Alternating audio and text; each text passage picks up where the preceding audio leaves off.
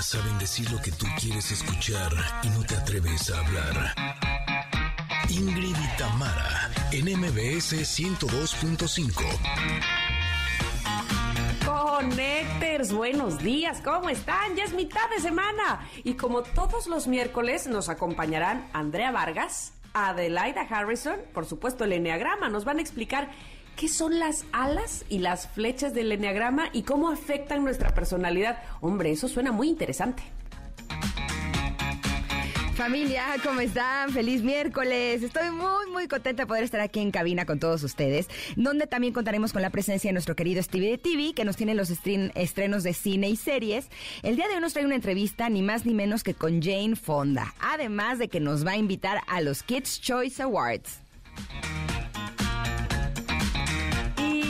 Y haremos un viaje, véngase con nosotros al año 2002. ¿Qué andaban haciendo? A ver. Bueno, ¿y qué estaba sonando en la radio? Pues un tema de una estrella británica que fue un éxito mundial. Además, no se pueden perder la carta del comentario del día de hoy que nos trae un mensaje muy, muy especial. Tenemos regalos para ustedes, la mejor de las vibras. Bueno, ¿qué más les puedo decir? Somos Ingrid y Tamara y estamos aquí en MBS. Comenzamos.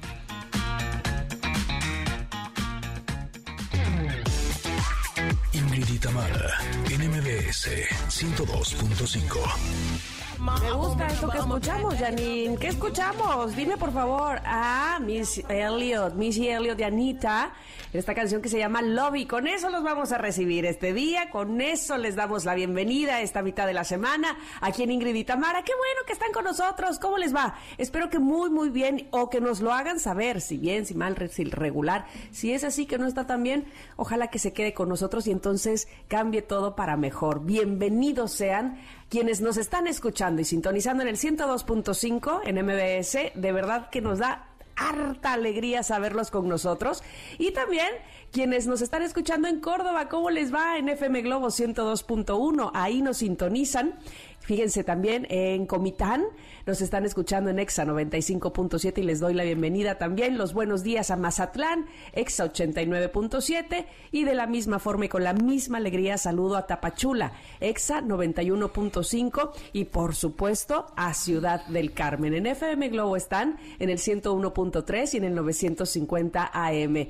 Gracias por acompañarnos. Aquí vamos a tener un programa que de verdad me gusta mucho. Eh, viene mucha gente de casa. Eh, ya decíamos Adelaida y Andrea eh, con el Enneagrama, Stevie de TV. En fin, yo estoy segura que ustedes lo van a pasar muy, muy bien. Al menos esa es la intención cada día en este programa. ¡Ay! Desde hace casi dos años, oigan, estoy que apenas les hablo. No, no, no, no, no, ya me creo mucho. Pero además quiero saludar con la misma alegría a quienes están en las plataformas digitales porque de verdad la tecnología a nuestro favor y eso nos une en donde quiera que se encuentren. Gracias por estar eligiendo este programa que se llama Ingrid y Tamara. ¿Verdad, Ingrid? ¿Ingrid? Aquí ando, aquí ando. La Ingrid. que antes que estaba leyendo lo de la carta del comentarot, dijo, está re buena, ¿eh? Está muy buena, te dije. Sí, está re buena. Estoy contenta de que la vayamos a compartir en unos minutos porque estoy segura de que todos vamos a aprender mucho con lo que nos quiere decir este día. Eh, me encanta que sea miércoles. No sé, esta semana como que sí se me fue rápido, no sé a ti. De hecho, la semana pasada fue un caos vial y esta mañana estaba viendo que eh, aquí a la altura de Chivatito ya hay unos policías controlando el semáforo, gracias a Dios, porque la semana pasada era imposible llegar. Y ahora ahí se vio poquito tiempo, así es que quienes vayan a salir de casa, eh, váyanse tranquilos, porque eh, la ciudad está, por lo que yo vi, bastante tranquila en, en, muchas áreas, lo cual a mí me pone de buen humor. Oye, pero aguas porque el próximo lunes regreso a clases, entonces ahí va a estar la onda. Exacto, y justo de ese tema tiene que ver la pregunta del día. Y sí, el próximo lunes los niños regresan a clases, así es que queremos preguntarte, Conectar, en tus tiempos de estudiante, ¿qué era lo que más te emocionaba del regreso a clases? ¿Tú, Tam? Pues, sin duda, sin duda, eh, el previo era este ir a comprar los útiles. Me encantaba eso y por supuesto estrenarlos. Eh, yo soy la señora de las libretas hasta el día de hoy. Me encanta y yo veo una libreta y me emociono, me tengo que controlar. Este, la gente que bien me conoce sabe que hacerme un regalo, por ejemplo, una libreta, bueno, ya la, armaron conmigo, ¿no? Entonces sí, el olor a libretas nuevas, plumones, plumitas, este, mochila, todo eso me encanta. Algún día tendré una papelería, ya verás. sí. Pero personal, ¿eh? No, no para vender, todo para mí. Ok, ok. ¿Sabes qué? Que no sé si se acuerdan, pero en, nuestra época se usaban unos estuches que tenían unos botoncitos que abrían compartimentos. Lapiceras, así, sí, como no. Eran como unas cajitas duritas de plástico y tenía el botoncito que sacaba el sacapuntas, o el botoncito que sacaba la regla, o el botoncito que abría la puertita donde ponías los lápices. Y, tenía capas, de repente abrías por arriba o podrías abrir por abajo. Exacto, exacto. Entonces la idea de estrenar mi estuche, no, no, no, bueno, era mi hit. Eh, de hecho, el tener colores nuevos, lápices nuevos, o sea, el estrenar sí era algo que me daba mucho gusto y ahorita estaba poniéndome a pensar y dije, finalmente es un poco triste que eso sea lo que más nos ilusionaba porque es algo que los niños de ahora pues ya no viven con tanta frecuencia, porque por lo menos en casa tratamos de reciclar lo más posible de que hasta que la mochila ya no da, hasta que el estuche ya no da, eh, compramos uno nuevo y no, no por, ahora sí que no por coda. No, no, no. no, no, sino porque tenemos más conciencia ecológica. Pero también de que mientras las cosas funcionen, este, pues las sigamos utilizando, ¿no? también los precios, porque yo me acuerdo antes, este, digo, evidentemente yo no los compraba, los compraba mis papás, pero los, así los colores de la brujita, ¿tú te acuerdas de esos? Eran unos colores chiquitos y los usabas ya hasta que te quedaba un pedacito de, color, ¿no? O de lápiz así, ya casi que estaba la punta con la goma juntas. No, de que a veces hasta te costaba trabajo seguir, exacto, porque ya era así un botoncito, ¿no? pero pues finalmente ahora eh, sí también dejábamos en aquella época pues muchos colores nuevos, ¿no? Y, muchos lápices que pues todavía daban para más. O incluso la mochila, con tal de estrenar, yo me acuerdo que me compraban mochila nueva cada año y ahorita a mis hijos sí les dura como tres. A mí no, a mí no, a, mí no. No, que va, no, yo usaba la misma mochila. Ah, pues qué consentida estaba yo entonces. Exactamente. Pero bueno, tienes toda la razón, este, poner ahí eh, toda nuestra ilusión de volver a clases a, a lo mejor no sea tan bueno ahí en estrenar, pero también evidentemente este reencontrarte con tus compañeros era padre, ¿no? Sobre todo, bueno, en mi caso, en secundaria y en prepa, sí me daba mucho gusto de que ya los iba yo a volver a ver. ¿A ti? Pero ¿sabes qué? Justo esta época también eso ha cambiado. Porque por lo menos mis hijos tienen muchísimo contacto con sus amigos durante las vacaciones. Yo me acuerdo que si era de bueno, bye, y hasta que regrese a clases los volví a ver prácticamente. Y ahorita no, ahorita sí arman planes, se ven más, eh, tienen contacto hasta cuando juegan videojuegos, hablan por teléfono, tienen su messenger, o sea, como que eso también ha ido cambiando. Así es que me parece que está más padre que valoren el estar con las personas a que valoren el comprar útiles nuevos. Pero bueno, ustedes díganos, conectores en arroba Ingrid Tamara MBS, qué es lo que más les emocionaba del regreso a clases. Estaremos encantadas de poder escucharlos. Y esta fue la pregunta del día de hoy. Es momento de una pausa. Ingrid Tamara en MBS 102.5. Ingrid y NMBS 102.5. Continuamos.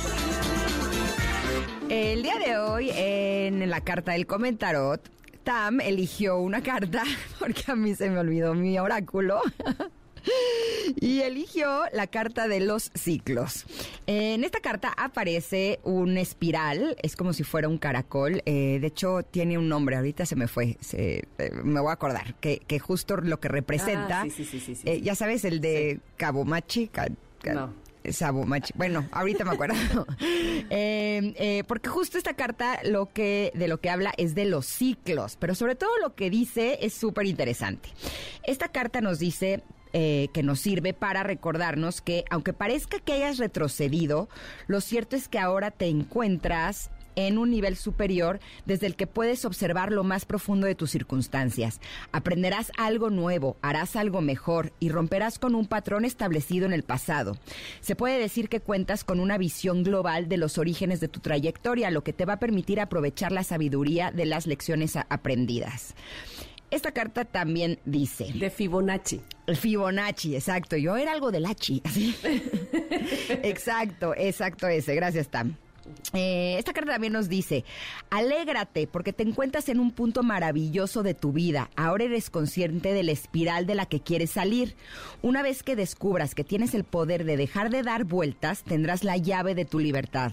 Sé bueno contigo mismo. No se trata de echarse la culpa, sino de responsabilizarse. Tú puedes conseguir esa vida abundante, llena de amor y prosperidad que el Espíritu Santo desea para ti. Y yo le quiero preguntar al comentario, ¿y cómo le hacemos? Y luego. y luego, o sea, porque nos dice, te acuerdas en un punto maravilloso de tu vida, ahora eres consciente de la espiral de la que quieres salir. Una vez que descubras que tienes el poder de dejar de dar vueltas, tendrás la llave de tu libertad. Y me imagino que se refiere a esto que por lo menos a mí me pasa, eh, no sé si ustedes también connectors, que a veces sientes como que la lección se está repitiendo. Y sí tiene, eh, como a veces eh, platico con mis amigas, eh, tiene diferente diablo, pero es el mismo infierno, ¿no? y dices, ¿es en serio? ¿Cómo es posible que me esté pasando esto a mí otra vez? Y le ponemos el otra vez. Y yo creo que eso hace que nos quedemos atrapados, justo como dice esta carta, en esa espiral, ¿no? me acuerdo la última vez que me pasó eso, que fue hace, hace muy poco. justo estaba de, ¿cómo otra vez a mí? Y me estaba sintiendo como arrastrada por esta espiral, ¿no? De me está pasando exactamente lo mismo, pero ahora con otra persona, ¿no? Están nuevamente culpándome de algo que yo no hice. Y justo dije, ok, tengo que empezar a ver las cosas desde diferente perspectiva, porque no puedo quedarme atrapada ahí, ¿no? No puedo permitir o permitirme volver a sufrir por lo mismo, cuando hay cosas en las que uno puede tomar el control. Y justo elegí hace, yo creo que un mes, hacer las cosas de diferente manera. Y el resultado ha sido muy, muy bueno. Entonces, eh, creo que a veces eh, creemos que eh, estamos haciendo lo correcto y que la vida no nos está tratando bien y que ya aprendimos la lección y la vida es muy necia con nosotros. Pero yo creo que a veces sí tiene que ver con una invitación de que hagamos las cosas de forma distinta, porque si seguimos haciendo las cosas de la misma manera, vamos a seguir teniendo el mismo resultado. Y eh, sí, yo sé, Connectors, que a veces se deben de sentir como yo, que digo, es que yo ya probé todas las posibilidades que había ¿no? Eh, ¿Cómo es posible que se siga repitiendo? Pero la vida me ha enseñado que nunca se acaban las posibilidades, que siempre tenemos la opción de elegir hacer algo distinto. Y muchas veces eso algo distinto tiene que ver con nosotros mismos, con trabajar con nuestros enojos, con trabajar con nuestra frustración, con trabajar con, o sea, con las cosas que nos, nos dañan para que nuestros pilares emocionales sean tan fuertes que nada de lo que pase alrededor de nosotros nos mueva de este lugar de tranquilidad. ¿Tú, Tam, sentiste esta carta? Fíjate que justamente lo que viene después de eh, en la carta dice exactamente. ¿Tú lo escribiste? Ay, sí. dice exactamente lo que estás diciendo. Eh, escucha, dice: ¿Te gustaría saber por qué te está volviendo a pasar lo mismo? Ingrid, ¿te gustaría saber? Sí, sí, me gustaría saber. ¿Te resultan familiares ciertos aspectos de tus dinámicas interpersonales? Mm, quizá demasiado familiares. Pues no te sorprendas si te encuentras repitiendo un patrón de comportamiento con la típica persona que aunque muestre aspectos diferentes, te suele atraer dada su reconocible naturaleza. Tu relación es una mezcla de cosas buenas y de retos potenciales. Ese individuo te, ha cautivado gracias al perfecto plan que el espíritu ha trazado para ayudarte a evolucionar. Quizás ahora que te encuentras otra vez en terreno conocido o familiar, puedas hacer algunas cosas de nuevo, de otra forma, como bien decías. teniendo en cuenta el valor de lo aprendido desde la última vez que te viste en esa situación. ¿Cómo actuarías ahora que sabes lo que sabes? Presta atención y no entres en el juego de buscar culpables. ¡Tarán! Justamente lo que acabas de decir, así tal cual. Por eso te digo, ¿tú escribiste esto? O ah, no, ¿sabes qué? En mi libro Mujerón te voy a decir qué es lo que sí escribí. Dije, me ha pasado que me he topado con hombres que son así, así, así, así, así, así, así, ¿no? Evidentemente en relaciones que no son sanas. Y hay un común denominador, yo. ¿Quién tiene que cambiar? Yo, ¿no? Sí, sí, sí, evidentemente sí. Pero además, ¿sabes qué? Yo eh, algunas veces, sobre todo últimamente, he hecho la analogía, ¿no? Es como, en primero de primaria aprendes uno más uno, ¿no? Y en segundo de primaria no puedes seguir, vamos, tienes que basarte del uno más uno, de algo que ya aprendiste. Pero ahora el reto es mayor. Entonces un poco la vida te pone eso. Sí, a ver, ahí te va otra persona que muy probablemente sea como la anterior, pero tú ya debiste haber aprendido el uno más uno. Entonces, ahora vete a lo que sigue. O sea, a ver, esto ya no lo, ya no lo quiero, esto ya no va a ser por aquí, esto ya aprendí que es por acá. Claro que eso sería lo ideal, ¿verdad?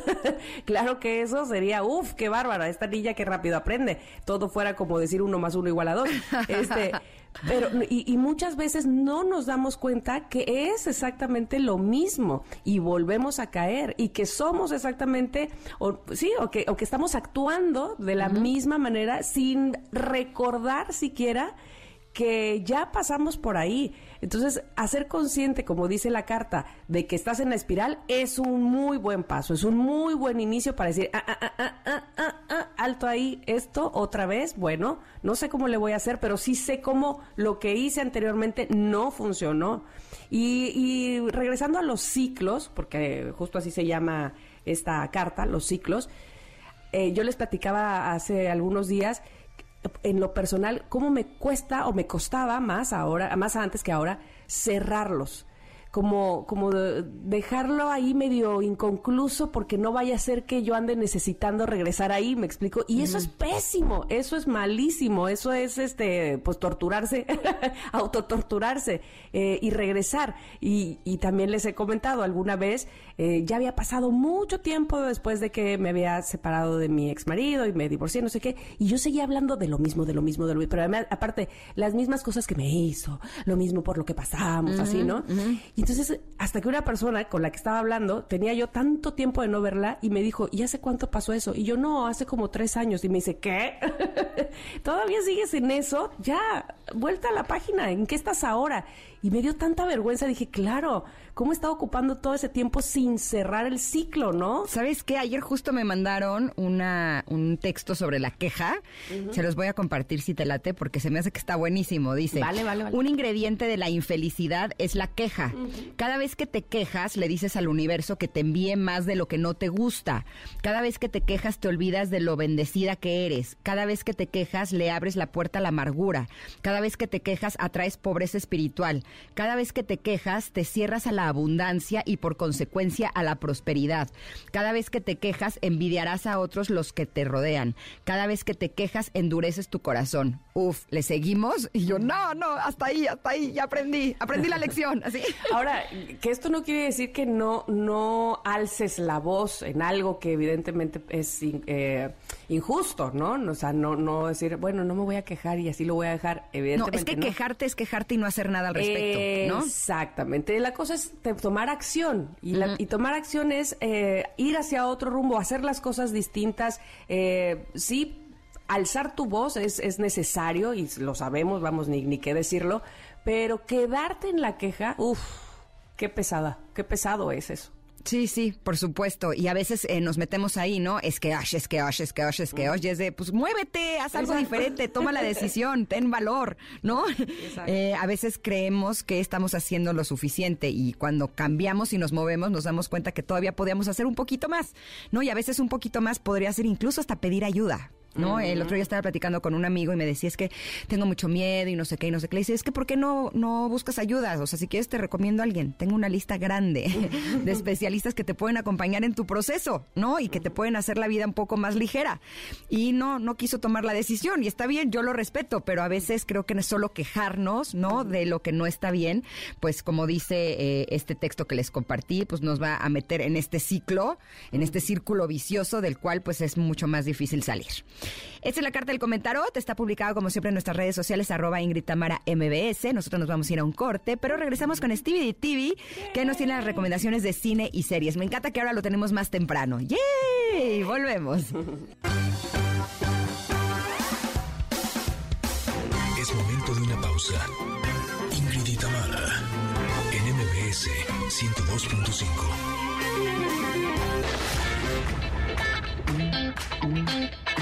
Ingrid y NMBS 102.5. Continuamos. Cine y series, al estilo de Stevie de TV.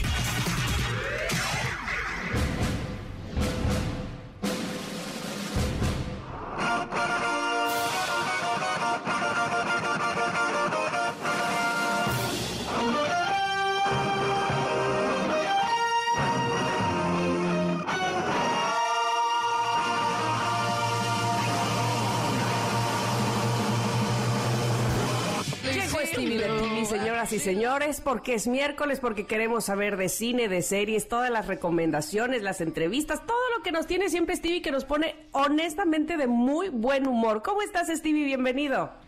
Muy bien, muy bien, muy buenos días. Y aparte te hace falta los regalos, porque hoy hay regalos. Sí que me hacen falta. Exacto. Pero arranquemos de una vez con las recomendaciones. Y es que el viernes de la semana pasada se estrenó una serie que creo que va a ser la serie favorita de, de estos días. Se llama Bad Sisters o Malas Hermanas. Es una serie irlandesa que es de la plataforma de la manzanita. Y, y la historia son cinco hermanas muy unidas que por cuestiones de la vida, o sea, el esposo de una de ellas, eh, se han alejado o no han podido estar juntas porque el esposo es manipulador, es chantajista, es tóxico, de, de, esos, de esos hombres que conocemos o que existen en la vida real. Y entonces la historia empieza cuando este hombre llamado JP está muerto y va a ser su funeral. Y conforme va avanzando el primer episodio, vamos descubriendo que ¿se, muere el cuñado tóxico? El cuñado tóxico empieza la serie con el cuñado en el funeral. Así empieza y vamos descubriendo en el episodio que cada una de las hermanas tenía razón para darle cuello porque es la peor persona del mundo. Y de esto trata esta ah. comedia, comedia de humor negro Bad Sisters, Malas Hermanas, de esto trata esta, esta comedia donde las hermanas, cada una tiene una razón, un motivo, todo el mundo tiene razón para querer eliminar a esta persona que se llama JP. Oye, pero ¿por qué dices que es comedia? Así, porque no suena a comedia, si lo quieren matar. Yo sé, ¿así? yo sé pero, pero ¿sabes a qué me recordó? ¿Te acuerdas de la serie Desperate Housewives? Sí. Que era una comedia de humor ah, negro. Me fascina ese tono. Tal cual ese es el mismo tono. Padrísimo, me encanta. Entonces son, son cinco mujeres, algunas amas de casa, otras no, que están eh, uniéndose para darle libertad a, su hermana, porque aparte la hermana eh, no se da cuenta que está siendo, que, que está siendo abusada psicológicamente, que está siendo cada vez prisionera y que cada vez se aleja más de ellas, porque lo que menos quiere este hombre llamado JP es tenerla cerca de alguien que la, la libere de cierta manera. Entonces vamos a ir descubriendo en cada episodio cómo es, por las razones por las cuales y cómo es que llegan a hacerlo, porque lo que sabemos es que muere, pero no sabemos cómo. y de esto va Bad Sisters, que, que la serie es creada por Sharon Horgan, es una, es una guionista, actriz inglesa que, que ha hecho muchas series importantes. Catastrophe es una serie muy importante en Inglaterra y ya ha hecho cosas en Estados Unidos. Ya la están, ya la están lanzando, la quieren convertir en la nueva Phoebe Waller-Bridge, la creadora de, de, de Fleabag, la quieren convertir en la nueva y ella crea esta serie y justo platiqué con ella y con Sarah Green, que es otra de las hermanas que sale en, porque ella también protagoniza la, la serie Sharon Horgan, eh, platiqué con ellas al respecto y les pregunté sobre si alguna vez se han encontrado un JP en su vida y qué hicieron al respecto. Esto nos cuentan. My first, my question will be: Have you ever found your JP, a guy who's like that, who's always annoying, playing? ¿Alguna vez se han topado con un JP? Un tipo que es abusivo, un poco tolerante, patán. ¿Y cómo le han hecho para lidiar con él? ¿Cómo le dicen alto a un JP y cómo lo resuelven sin matarlo? Sí, no lo maté, pero pensé en eso. Creo que todas hemos tenido uno en algún momento de nuestras vidas. No han sido las parejas de mis familiares, pero sí de amigas. Es muy difícil, es difícil ponerles un alto, especialmente cuando es como el personaje de Grace, porque ella no pide ayuda, se encuentra en negación, ella lo protege a él y a su matrimonio por lo que es difícil ver cómo alguien cercana desaparece. Esta persona se aleja de todos, es difícil. Lo viví con alguien, era mi roomie, no era mi novio, pero era el novio de una amiga que tenía bastantes problemas y me tocaban porque vivía yo ahí. Es difícil poder detener una presencia tan malévola como esa, sobre todo cuando mi amiga se ponía de su lado, por lo que me tuve que mudar de ahí.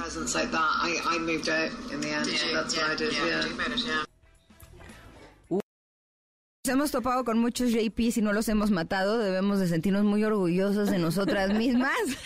Exactamente, exactamente. nos, faltó, nos faltó visión para hacer una serie de los JPs. Ay, te digo, Tamara. Ay. Nos falta ver más backs de plan. Exacto. Exactamente. Así que cada viernes sale un nuevo episodio de Malas Hermanas, Bad Sisters, en la plataforma de La Manzanita. En verdad es una, una, una serie muy entretenida, una serie que mezcla el drama, porque al final están hablando de un tema por real, un tema que sucede muchísimo alrededor del mundo, pero que tiene este tono cómico, oscuro, que la hace disfrutable y al final pues es también ver a, mujeres ayudándose y resolviendo un problema. Ya la apunté, la voy a empezar a ver ya. Solamente saben que estoy terminando la de Echoes en la plataforma de la uh. N, que eh, habla como de la envidia. El primer capítulo está meh, pero si le siguen se pone requete buena. También se las recomiendo. Perfectísimo, perfectísimo. ¿Qué, más tenemos?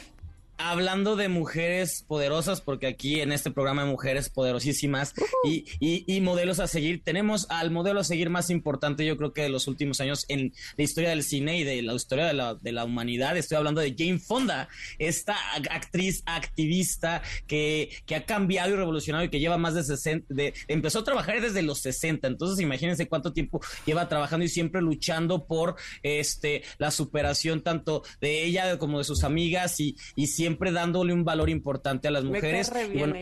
Es, lo máximo. Aparte, ella ha estado presa muchas veces porque no le importa ir a, exigir y a ir a hacer marchas con tal de que se escuche. Y ella ha estado como 10 veces presa detenida porque no le importa. Ella, ella ya no le tiene miedo a nada. Y justo es que ella le da voz a, a una dragona en la película Locke esta película que ya también están en La Manzanita, se estrenó hace tres semanas, apenas pude platicar de, voy a platicar de esta película que nos presenta a una mujer, a una chava de, de 18 años que se llama Sam, que es la persona con peor suerte en la, en la vida. Todo se le cae, todo, todo se le quema, nunca llega a tiempo, todo siempre le, le sale mal hasta que descubre que existe un universo de la buena suerte donde si ella entra puede cambiar su suerte. Y este universo es manejado por dragones, animales, eh, cualquier, cualquier animal que conozcamos fantástico lo maneja y aparte hay un departamento que se dedica solo a crear la mala suerte y solo la buena suerte. Eh, eh, esta película la, la produce John Lasseter, que es el el creador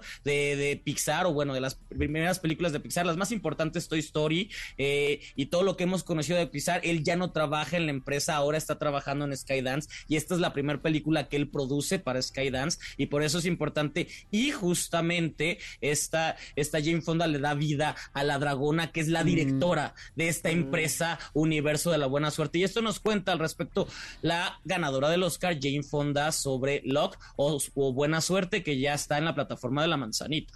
Ok. Quería hacer una película animada desde hace mucho tiempo. Esta es la primera vez que me ofrecen un papel y viene de la mano de Skydance, una compañía en la que confío. Con ellos hice Grace and Frankie. Me gusta la compañía. Cuando me dijeron que quería que fuera la dragona, quien es la directora del universo de la buena suerte, dije, wow, eso me parece increíble, quiero hacerla. Me hubiera gustado participar más en la creación de la dragona, aunque sí lo estuve un poco. Me involucré bastante tarde al proyecto cuando ya habían terminado el diseño de ella, por lo que hablé con el director y los artistas dibujantes y les dije, ¿no creen que se ve un poco presumida? Tiene las pestañas largas y le importa cómo se ve. Cambiemos eso. Quería que se llamara Babe porque tenía otro nombre. También que se entendiera lo difícil que es tener que al respirar sacar todo el tiempo humo y fuego, lo cual no es conveniente y se siente un poco apenada por eso. A veces que usara su cola como si fuera una bufanda que se enrolla en el cuello y esas cosas. Oye, Stevie. Mandé. Eh, a mí me hubiera gustado que le preguntaras cómo le hace para conservarse tan guapa y tan joven. Así. Oye, no, es que Fonda es espectacular. Grace and Frankie es de las mejores series, me parece a mí, y gracias evidentemente a las dos protagonistas, que son un lujo de actrices. Así es que no dudo que esta también, que además se nota entusiasmada porque es su primera vez haciendo doblaje eh, animado, como bien dice, y lo estaba buscando, pues lo va a hacer maravilloso también. Oye, y el gato está lo máximo. El gato de Locke. Sí. que, aparte le da voz en inglés Simon Peck, que es un actor británico muy, muy simpático, entonces funciona. La película funciona, es entretenida para ¿Y la toda niña, la familia. ¿Quién le da voz a la niña?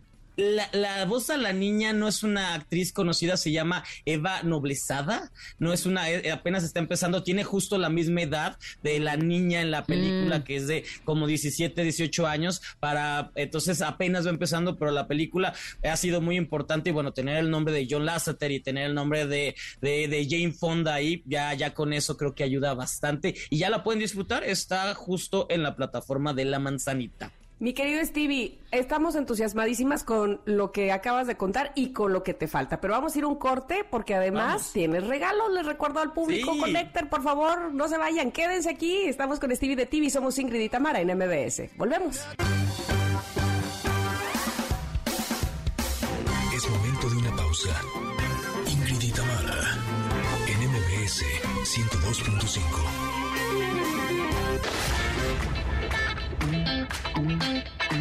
Ingrid y Tamara, NMBS 102.5. Continuamos. Me encanta que esté Stevie baile y baile. Además estamos conociendo su rinconcito que está lleno de cine y series, gracias. Exactamente, aquí, aquí es donde... Lo estamos viendo por Zoom y bueno, está todo rodeado de películas, series, carteles. Bueno, tiene hasta una máscara de Scream, bueno, un poquito de todo. ¿Qué más tenemos para recomendar, Stevie? Mi mamá dice que vivo en un Planet Hollywood, para los que entienden esas referencias, que ya somos noventeros. Ah, ajá, exacto. Perfecto, vamos a seguir hablando y es que justamente se estrenó hace un par de días la segunda temporada del reality Todos a la Cocina. Este reality lo cree, es, es, producido por Discovery Home and Health, que justamente nos presenta al chef Carlos Gaitán, que es el primer mexicano en obtener una estrella Michelin. No es cualquier cosa, es una estrella Michelin, junto con Adrián Herrera. Y este reality se creó en 2021 para cuando estaba la pandemia en máximo apogeo. Entonces eran ellos enseñándole a cocinar en vía remota, vía, vía Zoom, a una celebridad y a una familia. Los tres tenían que hacer cada quien por su lado una receta de cocina y funcionó tanto que decidieron traer la segunda temporada con el mismo formato, pero con nuevas celebridades. Entre ellas está eh, Pedro Prieto, está, está está Herley, está Carla Gómez, Roberto Carlo. Justamente mañana en el canal se transmite el episodio de Roberto Carlo, que es un conductor, actor y también cantante y nos cuenta al respecto de cómo fue la experiencia de trabajar con estos chefs y también trabajar vía remota con, con una familia que no conocía y tener que estar todos unidos para hacer una receta. Es, muy entretenido y esto nos cuenta Roberto Carlos todos a la cocina. Cuéntame un poco cómo, cómo, cómo, de qué va para los que no lo conocen y tu participación ahí.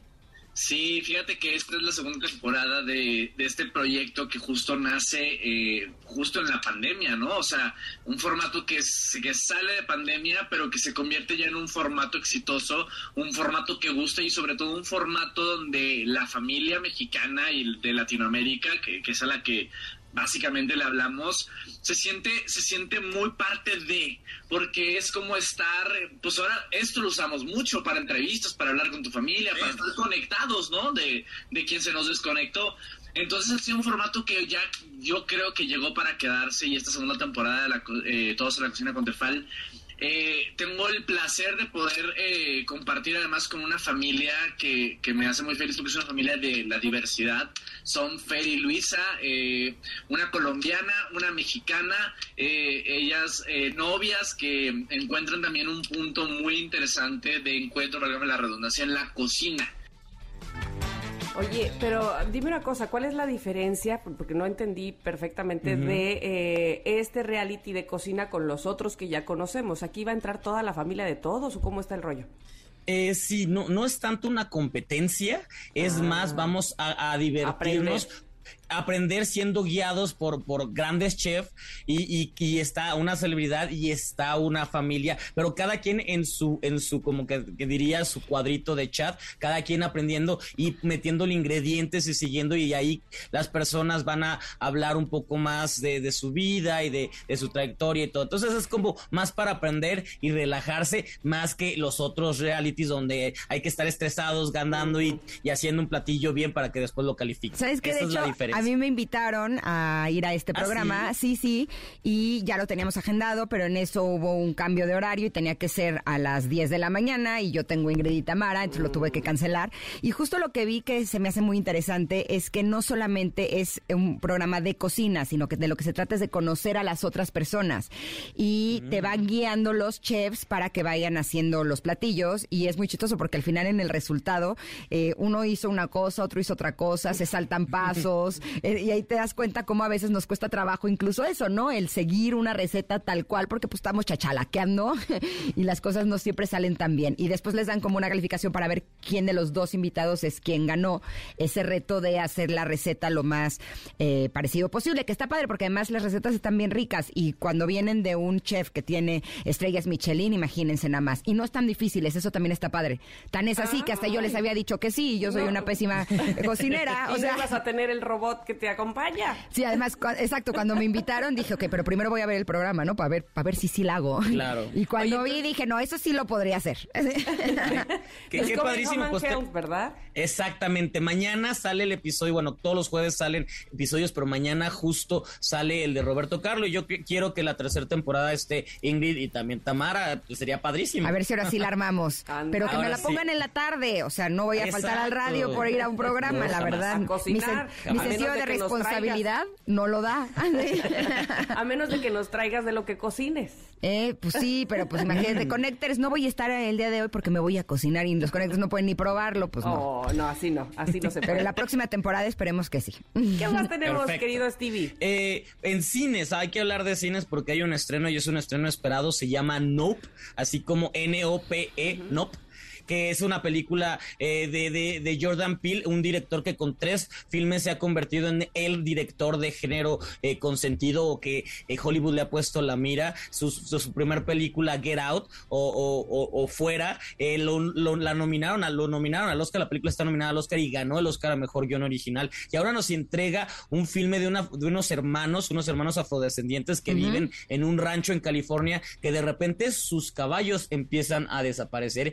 Y es que vamos descubriendo que hay tal vez una cuestión de alienígenas, no sabemos bien, pero la película trata un poco de ciencia ficción, es, es algo que está presente en el rancho que no se, poco a poco se va descubriendo que es que se está desapareciendo o llevando a los animales y algunas personas. Tiene es, esta cuestión de medio suspenso, terror, también thriller y mucha comedia. De hecho, es muy cómica la, la película y, y totalmente recomendada en Estados Unidos, le fue muy bien y por fin llega aquí a la cartelera mexicana Nop, con el que la protagoniza Daniel Kaluuya, quien acaba de ganar el año pasado el Oscar, y tenemos a Kiki Palmer, que es una de las actrices eh, que cada vez están poniendo más y más en tanto en cine como en series como en música, así que es una recomendación, eh, no para los que están buscando algo entretenido, algo totalmente diferente, porque nunca sabes para dónde va cuando crees que ya tienes idea de qué trata la película, Mm, le encanta. cambian totalmente, le cambian totalmente y no te vas a pasar todo el tiempo asustado, que yo sé que a Ingrid no le gusta que la asusten,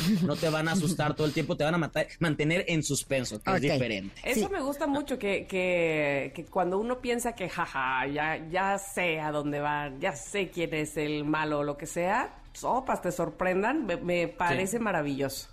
Aquí, aquí va a pasar eso porque no sabes nunca qué está sucediendo. Me encantó sopas, que te Sopas, sorprendan. ¿Qué es esto? Sopas. ¿Qué es esto? No me lo imaginé. Oye, y entonces ahora llega el momento de los regalos. Por regalos. favor, escuchen bien lo que, que tiene sí. Stevie. Perfecto, porque es, es que este sábado se va a llevar a, a cabo en el Auditorio Nacional los Kid Choice Awards 2022, que es un premio, el premio más importante de, eh, de uno de los premios más importantes para los jóvenes, para la chaviza, como diría, diría mi mamá, porque premian a la gente, a los influencers, a los cantantes, a los actores, a las figuras más relevantes y este año van a, van a contar con, con la presencia entre cantantes, Camila Cabello va a estar cantando a- ahí en estos premios, así que si quieren asistir, si quieren ser parte de esta premiación, porque vamos a tener cuatro boletos dobles para que vayan al auditorio este sábado a que disfruten de los Key Choice Awards en vivo y en directo y nos cuenten cómo les fue, porque nosotros no vamos a ir, pero ustedes sí, los ganadores sí. van a ir. Los connectors van a ir a disfrutar de este show y después que nos cuenten cómo les fue. Y es muy sencillo, con que nos digan el nombre de los tres conductores que van a, van a, van a estar en, en la ceremonia. La, les voy a dar una pista. Ella ella es la cantante más importante mexicana en este momento. Eh, es actriz que lleva toda la vida trabajando, de hecho salió hace un par de años en una serie española, yo creo que ya saben cuál es, y su novio también es uno de los conductores. Ya les dije muchas pistas, ya le di dos. Sí. Está muy, muy fácil. y bueno, otra pista más, el otro conductor hacía de Luis Miguel de joven. Ya, ya no les digo más. Ya, la tienen muy fácil. ya la tienen muy fácil. Oye, yo me, da mucha risa porque cada vez que veo premiaciones como Kid Choice Awards, por ejemplo, Sí, ahí es donde me doy cuenta eh, de cómo ha pasado los años en mí. ¿Quiénes son ellos? Y ya mi hija me explica. Totalmente, sí, yo, yo también en el, en, hay la nominación, los nominados a mejor show favorito está Loud House, Dancer Force, solo conozco a Bob Esponja y es el único show que conozco, los demás no, no tengo idea qué son. Exactamente, pero, pues bueno, ahí lo tienen. Está padrísimo, me encanta, así es que ya saben, hay que eh, mandar el mensaje, la respuesta en arroba Ingrid Tamar MBS, por supuesto arroba Stevie de TV, y que nos digan los nombres de los tres conductores de los Kids Choice Awards de este año para que se lleven sus pases dobles. Me encanta. Muchísimas gracias, Stevie. Perfectísimo. Muchas gracias a ustedes. ¿Dónde te encontramos para más información de cine y series? arroba Stevie TV y todos los miércoles aquí con ustedes. Ya estás. Abrazo grande, Stevie. Gracias. Hasta luego. Y otra cosa que nos gusta mucho, además de que venga Stevie, y estoy segura que a él te le gusta también, es viajar. ¿A poco no? Ah, no, bueno, nos encanta. Y la mejor forma de viajar es la que tú eliges. Es por eso que ahora volan eh, Viva Aerobús desde tres aeropuertos. Aeropuerto Internacional de la Ciudad de México en la Terminal 1, AIFA y Toluca. Así es que aprovecha y escápate al mar turquesa de Cancún a probar la gastronomía de Guadalajara o a conocer la arquitectura de Monterrey. Una verdadera maravilla, ¿verdad, Tam? Totalmente, es que tú decides desde dónde volar. El precio más bajo te lo da Viva. Para Viva lo más importante eres tú. Así es que entra a vivaerobus.com, conoce más sobre la conectividad viva porque con Viva solo déjate volar. Ay, me dejo, me dejo, me dejo volar. Vamos a hacer un corte. Este, yo flojita y cooperando, llévenme, llévenme. Vamos a hacer un corte y regresamos porque tenemos más la segunda hora de este programa que se llama Ingrid y Tamara. Volvemos.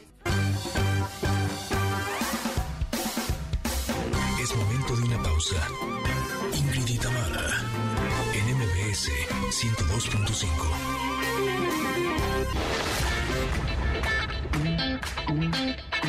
Ingrid y NMBS 102.5. Continuamos.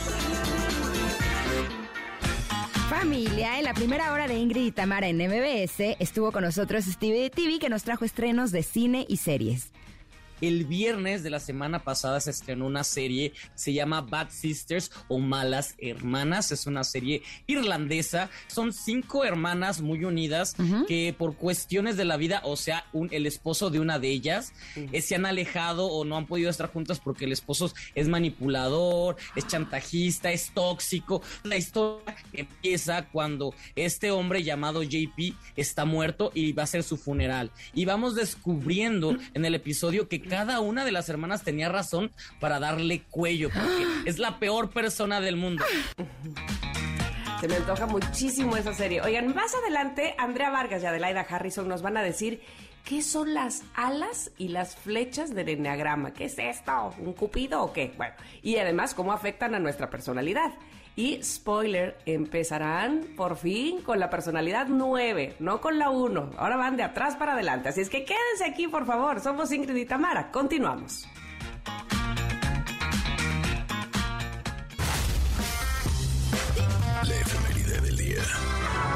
Esa canción es La Culebra de Benny Moré, ya que un día como hoy, pero en 1919, nace el músico cubano Benny Moré, el bárbaro del ritmo, quien además de tener un innato sentido musical, estaba dotado con una fluida voz de tenor que coloreaba y fraseaba con gran expresividad. Moré fue un maestro en todos los géneros de la música cubana, pero destacó particularmente en el son nocturno Montuno, el mambo y el bolero. Muere el 19 de febrero de 1963 en Cuba. Bueno, pues eh, les platico también las efemérides que en 1899 nace Jorge Luis Borges, escritor de cuentos, poemas y ensayo argentino, considerado una figura clave tanto para la literatura en habla hispana como para la literatura universal. También fue bibliotecario, fue profesor, fue conferencista, fue traductor. sus dos libros más conocidos son Ficciones y El Aleph. Y en 1947, un día como hoy, nace Paulo Coelho, novelista brasileño. Es uno de los escritores y novelistas más leídos del mundo, con más de 320 millones de libros vendidos en más de 170 países. Es una barbaridad. Traducidos a 83 lenguas. Además, es el escritor con mayor número de seguidores en las redes sociales, alcanzando cifras de 29.5 y 15.5 millones solo en Facebook y en Twitter. ¡Qué bárbaro! La verdad sí me gusta Pablo Coelho honestamente. Sí he leído, yo sí soy de las que he contribuido en sus millones de libros vendidos porque sí he leído varios. Oigan, y hoy es Día Internacional de la Música Extraña. ¿A qué cosa, no? Pues este día fue ideado en 1997 por el músico y compositor neoyorquino Patrick Grant, que quería ampliar los espectros musicales del público en general y para ello su objetivo principal era conseguir que las personas escucharan y tocaran tipos de música que nunca antes hubieran escuchado. Así que por ese motivo, hoy es Día Internacional de la Música Extraña. Ah, mira. Y también es Día del Lector. Sí. El día de hoy, 24 de agosto, en conmemoración al natalicio de Jorge Luis Borges, precisamente quien alimentó esa pasión a lo largo de su vida y la transmitió en sus libros. Así es que feliz día a mí. A todos los lectores, muchas felicidades y sigamos promoviendo precisamente la lectura. y a todos los lectores de Mujerón, mi libro, ah, muchas gracias. Gracias también que estuvieron el viernes pasado acompañándome en esta reunión que tuvimos de lectores. La verdad es que fue un momento muy, muy especial. Gracias por estar ahí. Y tenemos regalitos, eh, porque el Salón Kumbala abre sus puertas para recibir a Laura León, Albertano, los Mascabrothers, Maribel Guardia y muchos actores más en una puesta en escena que no te querrás perder. Lagunida, Lagunilla, mi barrio. ¿En dónde? Pues en el Centro Cultural Teatro 2, cuando a partir del 2 de septiembre corta temporada. Oigan, pero esperen, ¿eh? Porque MBS 102.5 quiere invitarlos a que la vean antes que nadie. Es una función especial para nuestros radioescuchas este miércoles, ya 31 de agosto, o sea, la próxima semana, ¿verdad? Sí. Y tenemos un pase doble para nuestros queridos Connectors, así es que Connectors, pase doble para que disfruten de la cartelera también de Cinépolis en formato tradicional y tenemos un kit del 102.5 que incluye el libro, gel antibacterial, encendedor, sanitizante, notilindro, calcomanías, me encanta. Y eh, para que se ganen el pase doble, para, eh, pues para cualquiera de estos premios, sí, ¿verdad? Les tenemos una pregunta. La pregunta es, ¿qué banda mexicana versionó la canción de La Culebra que hoy estábamos escuchando con Benny Moré? Eh, ay, es una, es una banda, pues sí, este, toca justamente ese género, banda. ¿Cuál hizo esa versión de la culebra. Y con eso, en arroba MBS, se llevan los pases que nos pidan. Así es que, por favor, que puede ser, ya saben, eh, el pase doble para eh, la gurilla Mi Barrio o pases dobles para que disfruten de la cartelera de Cinépolis o también el kit del 102.5. Hay una salsa que se llama casi igual. Ah, dale, exactamente. Casi igual, pero en mujer. Oigan, y también les tenemos una invitación, es una gran recomendación. Si alguno de ustedes, Connectors, eh, manejan en Uber o Didi y no tienen auto propio, bueno, pues queremos invitarlos a unirse a los más de 15 mil conductores que rentan un COVID y descubran por qué es, su mejor opción. ¿Por qué? Pues porque COVID te renta un auto con todo incluido sin complicaciones. Así es que eh, tú el auto con su opción a compra y gana más con sus promociones exclusivas con Didi y con Uber. Pero además recibe tus ganancias directamente. Obtén mantenimientos correctivos sin costo. Fíjate qué padre eso. Y seguro ERT y también monitoreo 24/7. Así es que regístrate, maximiza tus ganancias en COVID.mx y les recuerdo que COVID se escribe con K de kilo, con V de vaca. Y también puedes llamar al 800 099 1227. Te voy a repetir para que lo apuntes rápidamente. 800 099 1227. Tú maneja, Kobe se encarga de lo demás. Ah, me encanta. Pues vámonos a un corte, pero regresamos. Ya llegó Andrea Vargas, ya la estoy viendo aquí sentadita en la sala de afuera. Y estará con nosotros también Adelaida Harrison, que nos hablarán de cuáles son las alas y las flechas en el enneagrama y cómo afectan a nuestra personalidad. Nosotras somos Ingrid y Tamara y volvemos en unos minutos aquí al 102.5. Es momento de una pausa. Ingrid y Tamara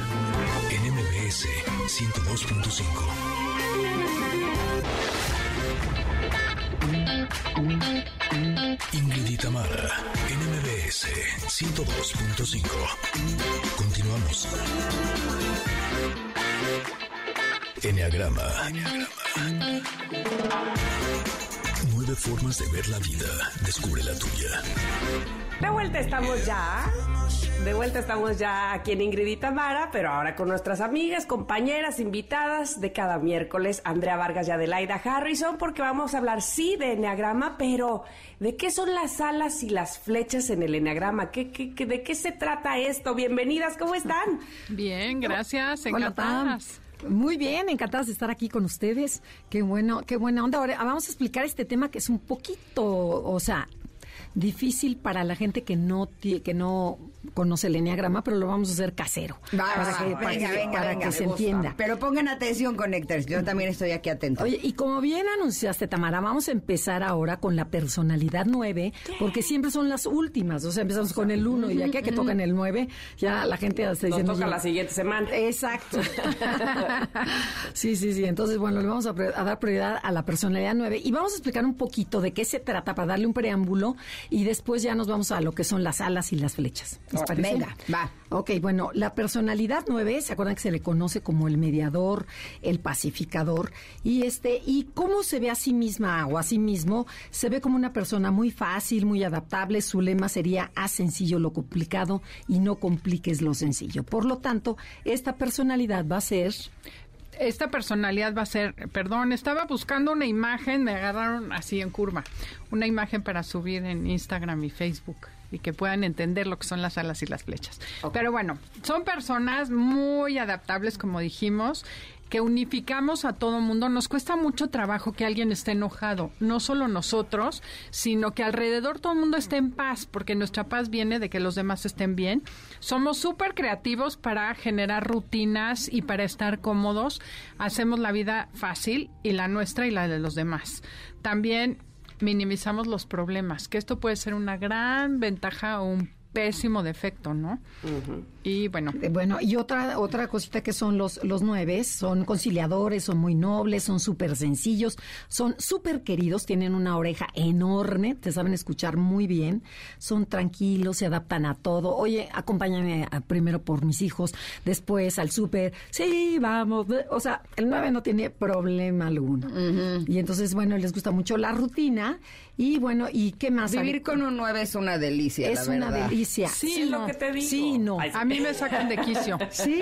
Yo Totalmente. vivo con un 9, uno de mis hijos es 9 y es lo más cool. O sea, te juro que digo, en mi próxima vida yo quiero ser como él. Él es como zen, así, fluye sí. perfecto, todo está increíble. Sí, nada más que No. luego, por ejemplo, le pides algo, igual, no pasa nada.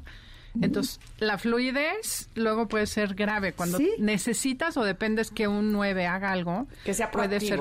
Así es, ¿verdad, Tam? Sí, sí, ser, ser proactivo cuesta trabajo en todo caso, pero me parece a mí que un, un 9 sí le puedes confiar algo, me explico, Ah, porque, totalmente. porque te va, te va a dejar siempre que bien, digamos, no, no va a querer que, que tú sufras por algo que le encargaste, entonces lo va a hacer muy bien, pero que de él salga, puede ser que ahí es donde te cueste trabajo. Y ahí es donde entra la pereza, que ese es el punto ciego. Cada personalidad tiene un punto ciego, que el 9 no ve, pero los demás sí vemos. Sí, sí, sí. Es esa flojera interna, que dicen, ay, ¿para qué lo hago? Si a nadie le importa. Ay, ya, ¿para qué lo cambio? Este producto, así ya, mira, ya venía viejo, bueno, ya.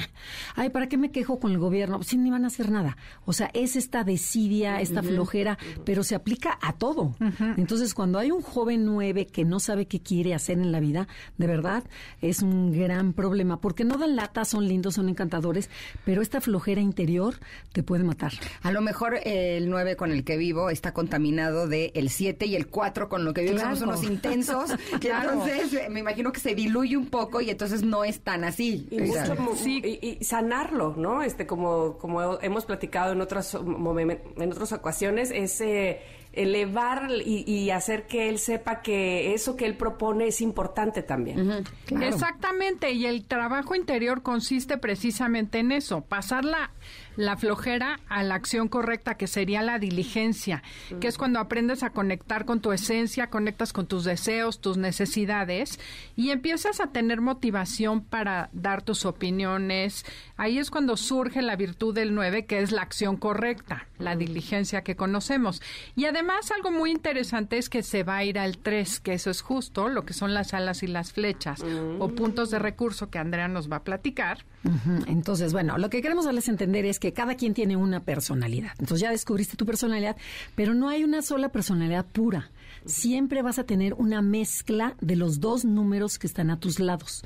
Eso se llaman alas, o sea, son las energías, son mis, mis vecinas. O sea, por ejemplo, Ingrid, tú eres un 4, vas a tener un poquito a fuerzas del 5 y un poquito del 3.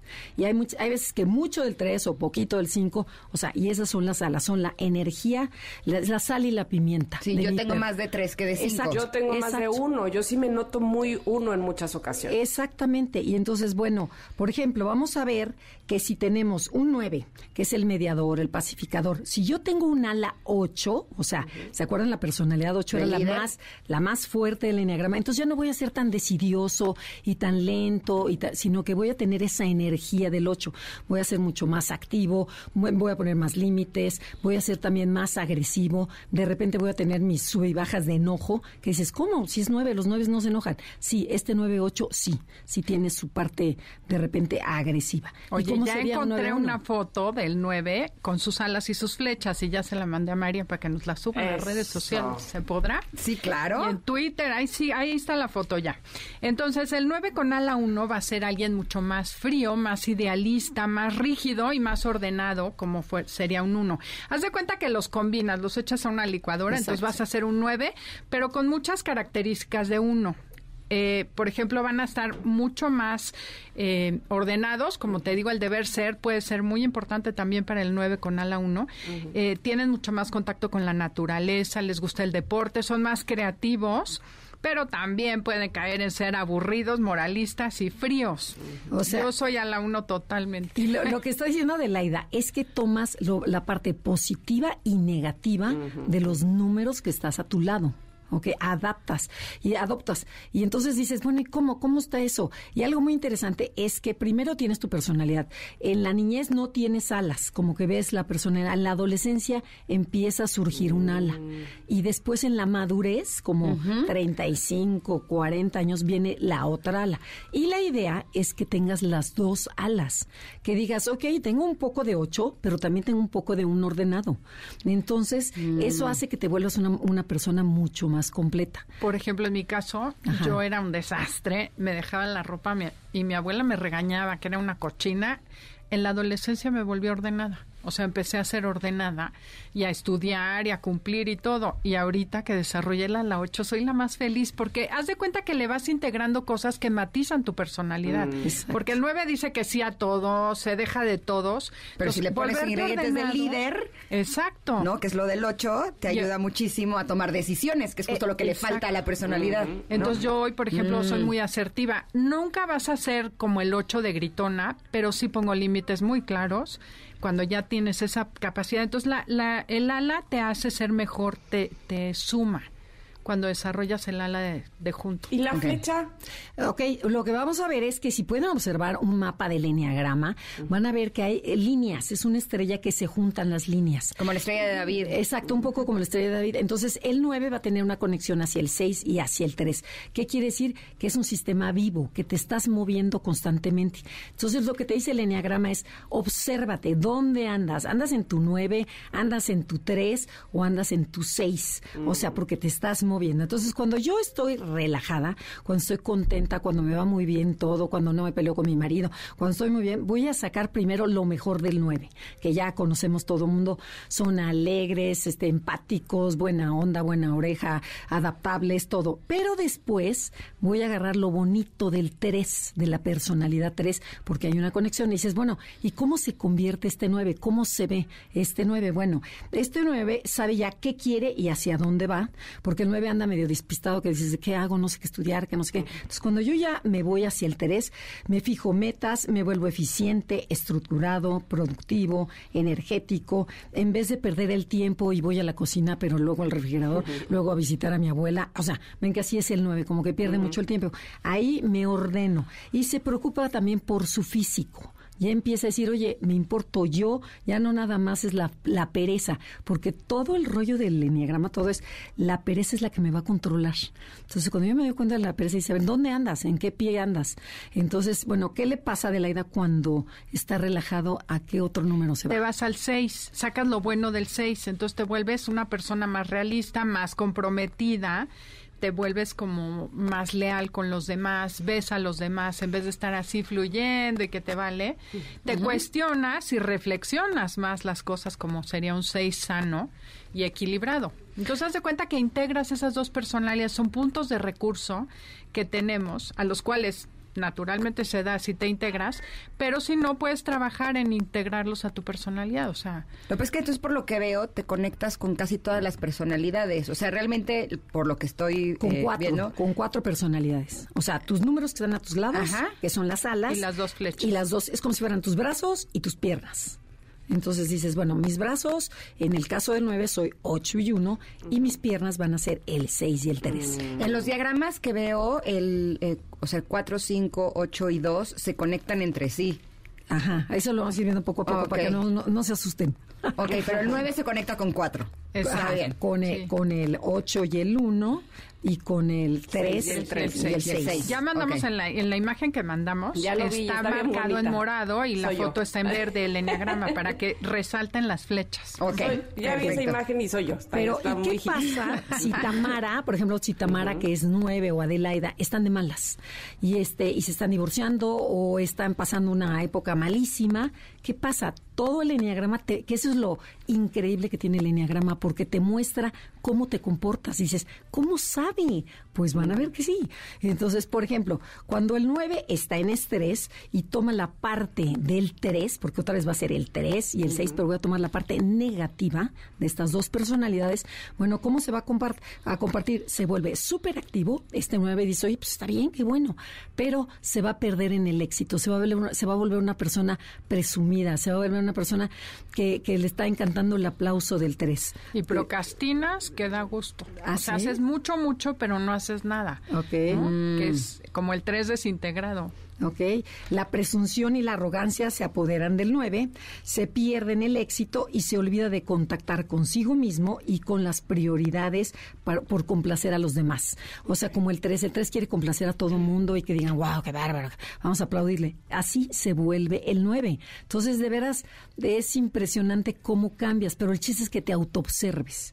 ¿Y qué te pasa de la ida cuando tomas lo malo del 6? Hijo, eres un 6 en potencia, o sea, empiezas con el miedo, tienes la ansiedad y la angustia igualito que un 6, empiezas a dudar, le preguntas a todo el mundo, a mí me toca que no sabes ni si comprar azul o blanco, o sea, ya no me pasa tanto, pero era de horror una vez en un campamento de mis hijos, coda, porque el 9 es codo. No, no voy a comprar una linterna, en mi casa hay una. Entonces me fui por las pilas en una tienda enorme y ya que llegué por las pilas dije, ¿qué tal que no sirve la lámpara? No, mejor voy y compro la lámpara. Entonces regresé a dejar la lámpara, o sea, una indecisión hasta que Ay, dije, Dios compra mío. las dos cosas y mañana devuelves lo que no necesitas.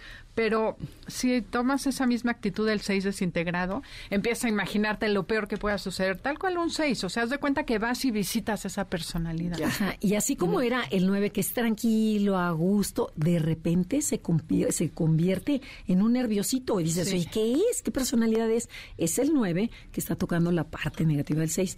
Pero lo que pasa es que es difícil de entender. Pero, ¿les parece si vamos a un corte y continuamos con la siguiente personalidad? ¿No? No, O sea, Ay, no, sí, ser, quieres. ¿no? bueno, vamos a un corte. Y ya ahora vemos. Somos Ingrid y Tamara, estamos hablando de Enneagrama, aquí en MBS, volvemos. Es momento de una pausa. Ingrid y Tamara, en MBS 102.5.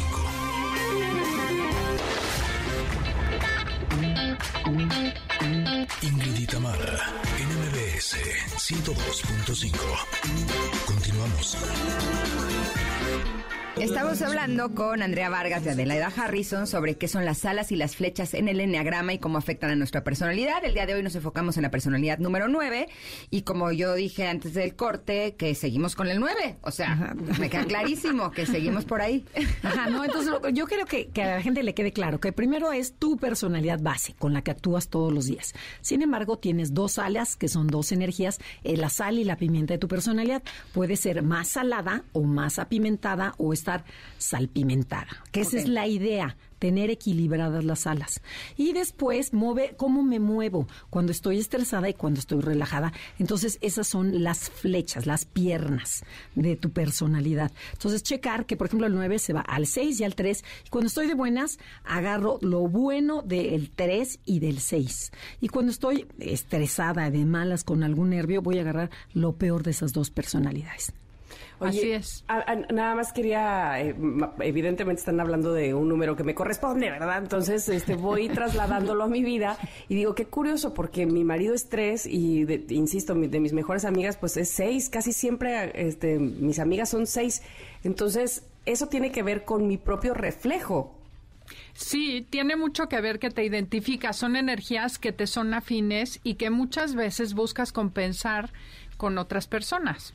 Entonces, muchas veces, así como lo que te choca, te checa, te atrae de otras personas lo que tú tienes dentro y no has podido ver en ti. Entonces, una de las cosas que es así como el secreto del enneagrama, entender esto nos lo dio Ross Hudson en un curso y dijo, es el regalo y la verdad es la cereza del pastel que no vemos en todos lados. Dice que el 3, lo que tiene, el 9, perdón, tiene que reconocer, se integra en el 3, en la parte oscura del 3. Tenemos que reconocer que estamos enojados porque no nos vieron que queremos ser vistos y nos evadimos porque no logramos esa, esa visibilidad. Porque no sé si te pase, Tamara, que a veces en el salón el 9 es el que levanta la mano y participa, sobre todo el 9 social, y preguntas y preguntas para que te vean, pero cuando tienes los reflectores no sabes qué hacer con ellos si no estás integrado.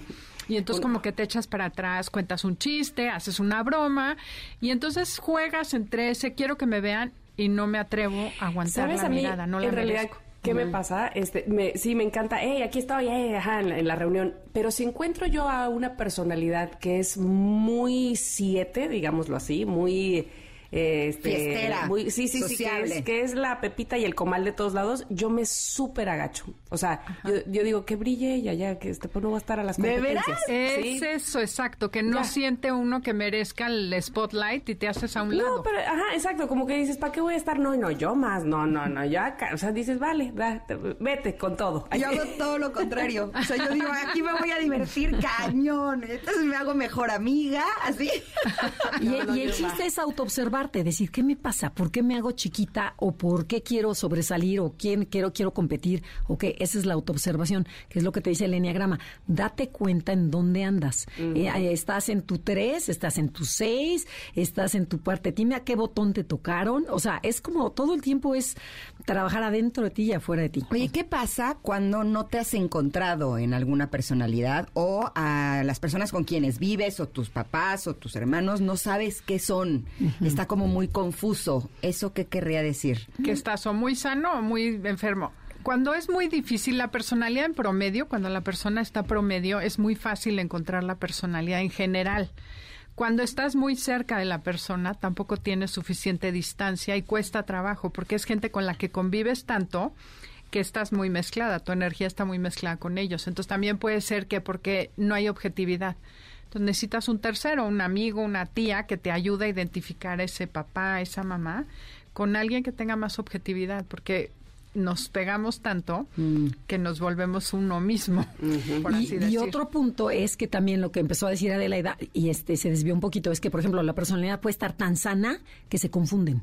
Cuando una personalidad está sana, no le ves. Tú la ves perfectamente en el promedio, como menciona Ade. Pero también si está muy tóxica, dices, hay tantas patologías ahí adentro que tampoco lo observas. Dices, ¿será uno, será dos, será siete, será que? No, la persona está enferma, necesita ayuda. No, porque está en- siendo influenciada por sus alas, por sus Por su- flechas, por y su por, todo. Y por Exacto. todo. Entonces, Ajá. y se parecen. Las personalidades cuando están tóxicas se parecen y cuando están sanas también se parecen. Ay, yo, ¿será por eso que, o bueno, a lo mejor que no sabía yo qué número era. No, Que estoy este, tan que- sana que... No, no, yo veo, a- o sea, les he comentado, a Gigi la tengo, a mi hija Gigi la tengo muy ubicada en el 1, pero Miranda no la encuentro. O sea, no, no, pienso a veces que está en el 3, pienso a veces no, no que está en el 7, no sé. Pero es que chiquita, ¿no? Miranda. Tiene ¿no? 8, tiene Ajá, 8. Está, está chiquita todavía. Sí, todavía. Ah, bueno, bueno, bueno. Sí, ahí va, o sea, ya se está definiendo, ya se está definiendo, pero vas a ver que empiece tantito la adolescencia, le cachas rápidamente. Ándale, ahí va a ser donde. Ahí va. Oye, ahorita que decían eso de, este, alzas la mano, alzas la mano, ya cuando tienes el reflector ya, este, no sabes ni para dónde voltear, me hiciste recordar así tal cual, eh, la única vez que yo he entrevistado a Luis Miguel ha sido en una conferencia y entonces habíamos varios periodistas y yo alzaba la mano, yo quería, yo, yo, yo te pregunto, yo aquí estoy, ¿no? Y cuando me, me ponen el reflector, yo hice la pregunta. La cosa fue cuando él me contestó directamente viéndome a los ojos, madre de Dios, o sea, yo decía, me está viendo a mí y me está dirigiendo la mano, me quiero hundir en el ojo. Es que eso pasa. Es eso exactamente. No, bueno, no sé si era porque era Luis Miguel, también No, puede ser. también, también, por supuesto, y es agua pura. Pero, por ejemplo, ¿cuántas veces buscas esa atención y en el momento que te están viendo ya no la quieres? O sea, dices, bueno, sí quiero, pero tantita, no Bueno, pero tanta. contéstale a ella. Exacto.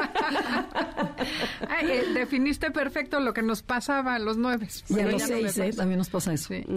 Sí. ¿Sí? Claro. Se van al nueve. Eh, Es, es exacto, como que quieres, Ah, es que pero ahí no están quieres. conectados. Estamos igual conectados. Sí, sí, claro, sí. ya lo tengo. Oigan, muchísimas gracias. Cada vez me gusta más esto del enneagrama. Se me hace súper interesante, Gracias divertido. por empezar por el 9. Es- Y siento que sí ahí me ayuda placer. también a relacionarme mejor con las personas que me rodean porque los entiendo, ¿no? Y, y creo que también es una forma de darle a, a las personas que amas o que quieres lo que necesitan para estar bien, ¿no? Exacto. Se me hace... Y el 9 necesita atención, atención, porque aunque no delata, necesita cariño, necesita abrazos, necesita que lo veas, pero que lo veas a los ojos Que lo y que dejes, reconozcas, que lo ¿verdad? que reconozcas y que dejes de hacer lo que estás haciendo, no con el celular, no con la computadora, sino atención plena. Ok. Oye, va. y lo último antes de irnos, con las alas y las flechas no se confundan, la motivación de cada personalidad, eso es lo más importante para saber qué personalidad tienes, porque como ves, las conductas pueden ser de muchas.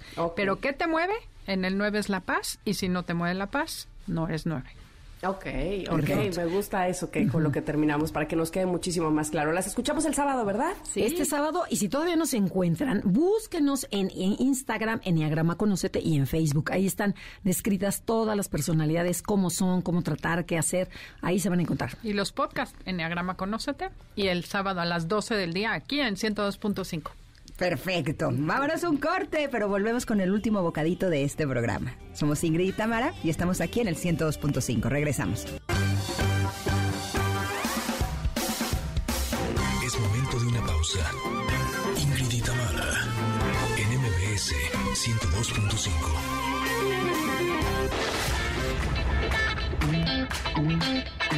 Ingrid y Tamara, en MBS 102.5. Continuamos. Ingrid y Tamara, en Conexión Retro.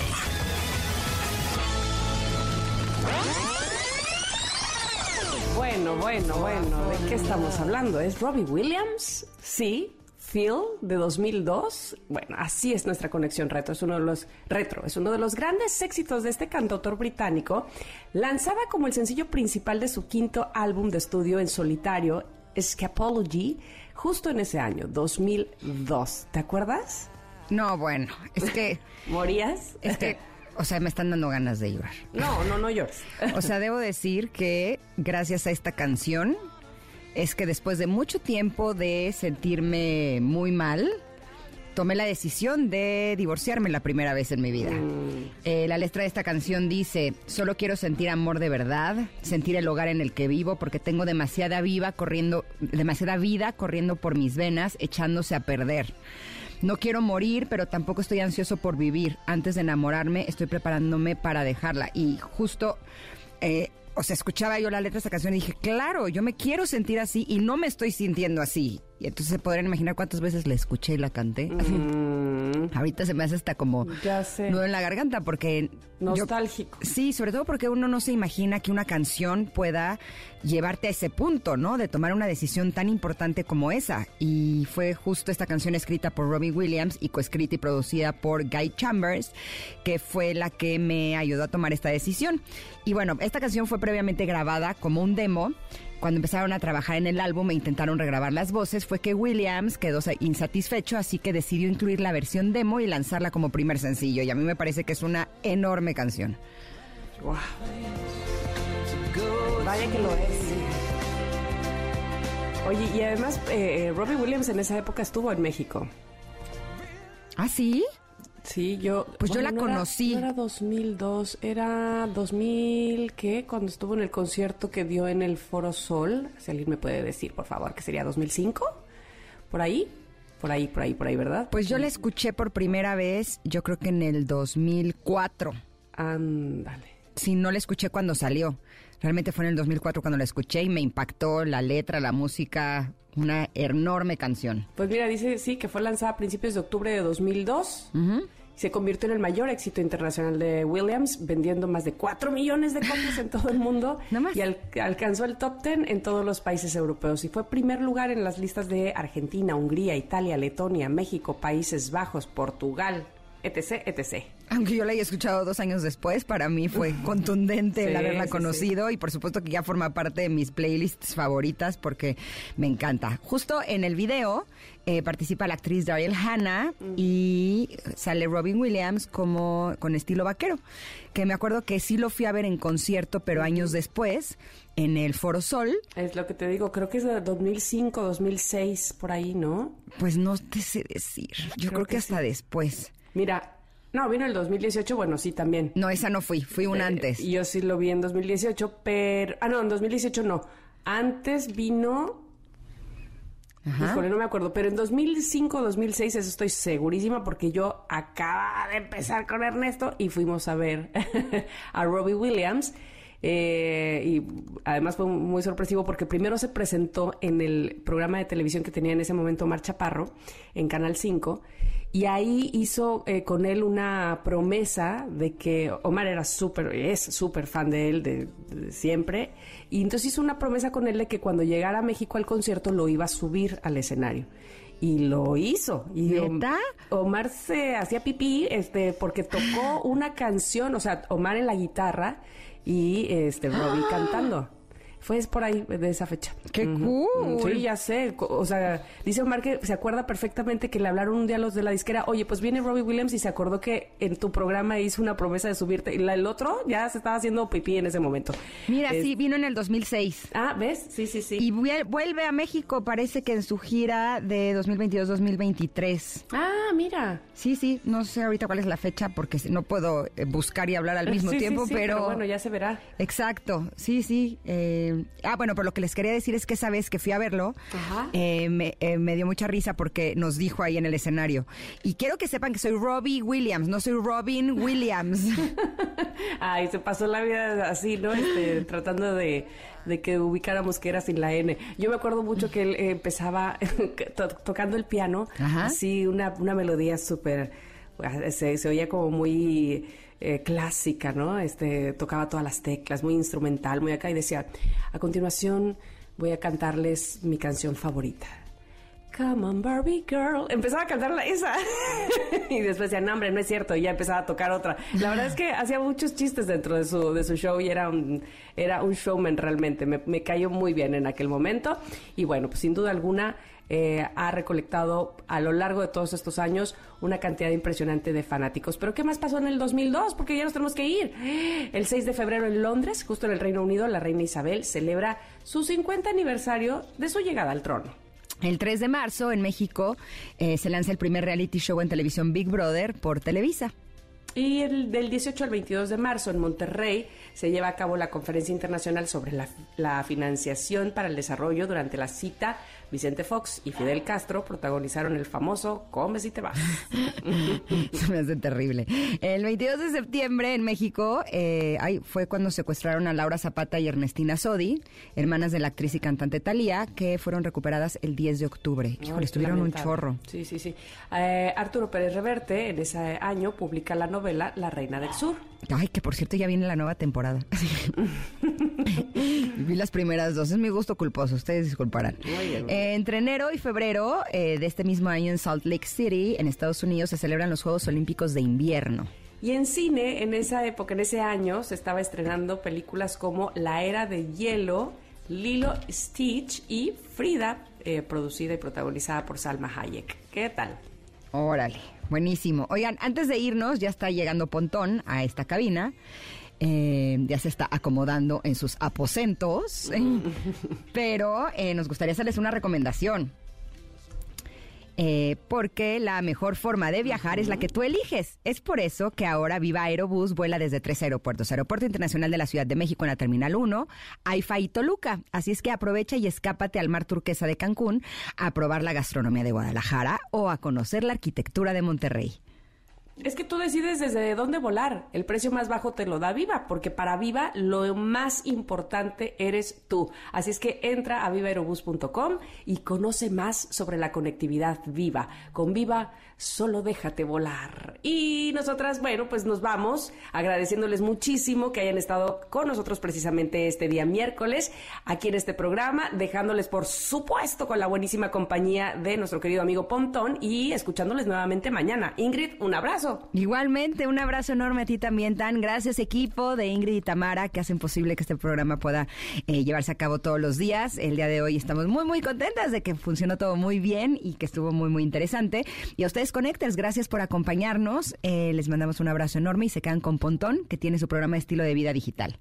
Yay, sí, muchas gracias. Aquí andamos ya listos, listos. Miércoles 24 de agosto. Ya saben que me acompaña el periodista multitask Carlos Tomasini, como todos los lunes, miércoles y viernes. Y platicaremos en esta ocasión sobre las novedades de Google Meet, que ya nos van a cobrar, amigos. Y YouTube TV va a estar locochón estos anuncios que van a dar también. Yo creo que como a finales de septiembre, pero pues ya se está filtrando la información, como todo en la tecnología. Miércoles de cine, miércoles 2 por 1 con Gaby Mesa y las recomendaciones de cine. Vamos a estar platicando en esta ocasión de una película de la tercera película que dirige Jordan Peele, ya ganador del Oscar por su ópera prima que se llama Get Out, que Jordan Peele está me gusta, me gusta cómo dirige y bueno, vamos a hablar de Nope, su tercera película. Además, la Lewis con sus consejos sobre viajes. Mi nombre es José Antonio Pontón y los invito a que nos acompañen en la siguiente hora de estilo de vida digital en esta frecuencia MBS 102.5. Comenzamos.